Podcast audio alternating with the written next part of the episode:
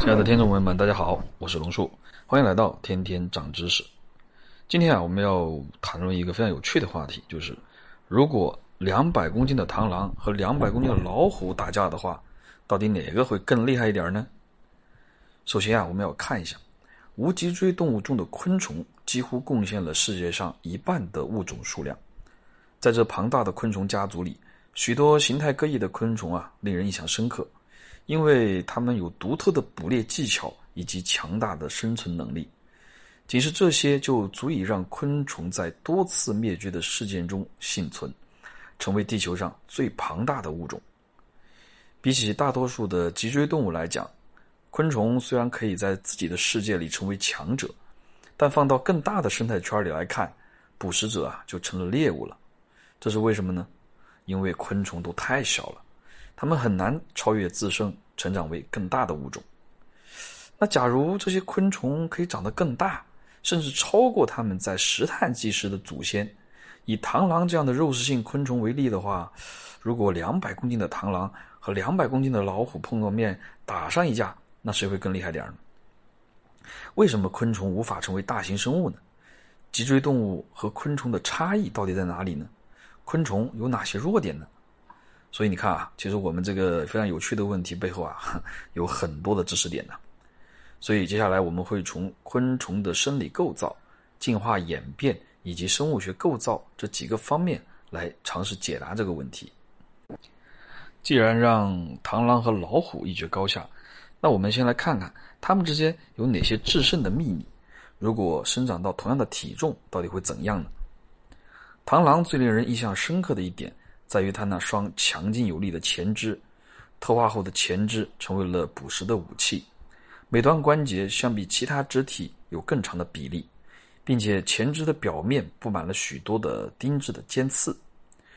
据科学家记录，螳螂出招捕猎的速度能够达到零点零四秒，比眨眼的时间还要快。一旦猎物被捕获，螳螂的前肢会紧紧地把猎物钳制住，尖刺。使得猎物没有任何逃脱的机会，只有等待螳螂的直接啃食，过程啊可以说是异常痛苦。由于螳螂没有上下颚的结构，嘴部呢由多个附肢组成，每个附肢独立运作，用来撕咬猎物，因此螳螂也不存在有所谓的咬合力，过程啊更加接近于撕扯。尽管只是简单的撕扯，也不妨碍螳螂把其他昆虫的复合几丁质的外骨骼给破坏掉。最坚硬的外骨骼昆虫是铁定甲虫，其自身能够承受十五公斤左右的压力。以此类比，我们姑且把螳螂的撕咬能力提升到合金材料的强度上面。那我们再来看看老虎，老虎攻击的迅猛啊，也是力求一击毙命，攻击速度也能达到零点几秒。但速度和螳螂比呢，还是要稍微慢一点。与其他猫科动物相比，老虎呢主要会攻击猎物的头颅和气管。数厘米长的牙齿配合强大的咬合力，能够轻松地咬碎猎物的头骨。以体型最大的东北虎为例，成年东北虎的体重最大能够达到三百五十公斤，咬合力达到了四百九十公斤左右。这得益于它们面部结构的设计。老虎的颞乳孔比多数的动物都要大，颞肌呢可以穿过颞乳孔，能够生长出更多的肌肉，这使得它们的咬肌啊十分健壮。当我们把两者的体型放大到同等大小，也就是两百公斤的比例的话，这时神奇的事情就出现了。老虎呢，并没有因为体型减小而变得失去攻击性，反而有着更为灵活强健的身躯，咬合力呢也并没有损失太多。反倒是螳螂啊，因为身躯变得太过庞大，啊，整体的行动会变得异常的缓慢，身子呢也开始摇摇晃晃啊，捕食的机器啊，成为了一个移动的活靶子。螳螂在被放大以后，那为什么没有想象中那么强大，反而变弱了？这是为什么呢？首先啊，我们先来说一说螳螂变得行动迟缓这一问题吧。归根结底啊，就要说到昆虫的神经结构。昆虫的神经结构和其他的脊椎动物不同，昆虫是没有髓鞘的，这是一种富含脂肪的物质，围绕着神经细胞的轴突生长，以使它们绝缘。并增加电脉冲沿轴突传递的速度。这种生长并不是完全覆盖神经通路的，而是一节一节的生长覆盖。这些组织结构啊，遍布在脊椎动物的各个神经节点的处。在中枢神经系统中，轴突呢将电信号从一个神经细胞体传递到另一个神经细胞体的时候，髓鞘中的髓磷脂呢就会降低生物电容的轴突膜。在分子水平上呢，节间增加了细胞外和细胞内离子之间的距离，减少了电荷的积累。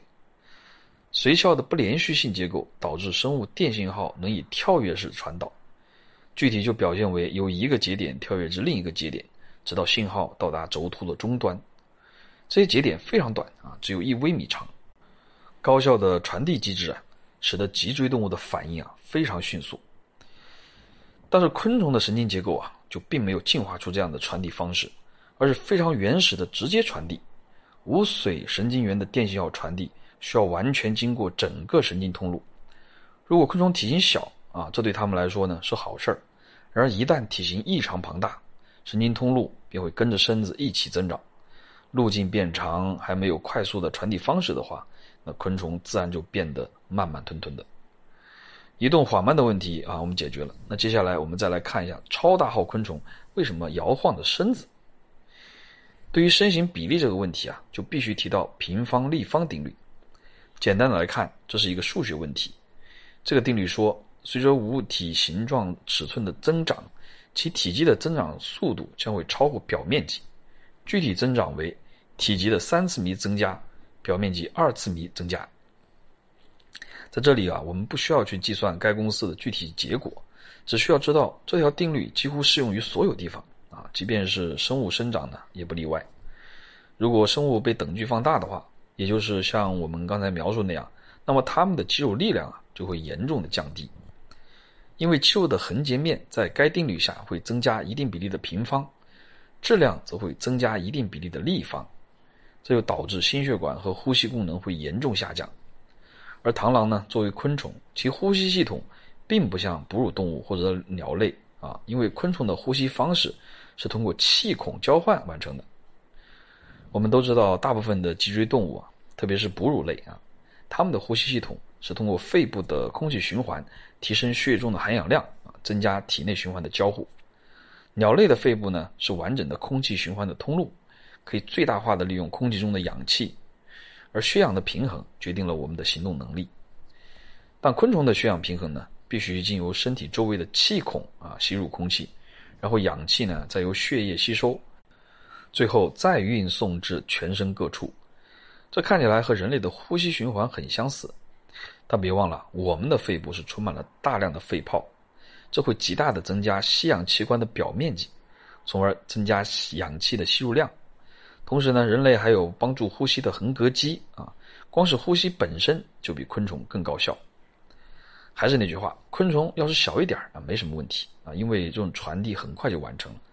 但一旦昆虫的体型太大，那么它们每一次呼吸啊，就要等待一小会儿啊，才能完成这个血氧的循环。一旦活动起来，氧气还没来得及传递啊，可能就因为氧气不足而倒下了。所以这时候的昆虫啊，根本动不起来啊，稍微活动一下就会出现缺氧，因此呢，会出现行动不便，看起来摇摇晃晃。另外，昆虫的几丁质外骨骼呢，在它们变态发育之后呢，几乎就不会增长了。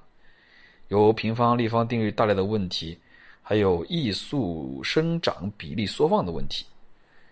简而言之，就是啊，动物如果想要长得更大，相应的肌肉骨骼的强度也必须有提升。比如大象拥有更粗壮的骨骼啊，因为它们必须按照比例来承载更高的重量。但这个也是有极限的啊，超过本身的骨骼的肌肉强度呢，庞大的身躯会直接压垮它们。老虎啊和螳螂这个两百公斤的对决赛刚一开始啊，螳螂可能自己就倒下了，或者是老虎在反复多次的进攻中啊破坏了螳螂的外骨骼啊，然后螳螂又倒下了。以螳螂这时的反应能力和运动能力啊，根本就不是老虎的对手。所以说啊，昆虫变成今天这样子，完全是生物演化的最佳结果。强行给它们增长，不会让它们变得更强，只会更弱。这也是为什么。今天站在生物链上层的是脊椎动物，而不是无脊椎动物，更不用说像人类这样还有智力的高等生物了。好了，今天的节目就先到这里啦，我们下期节目再见吧。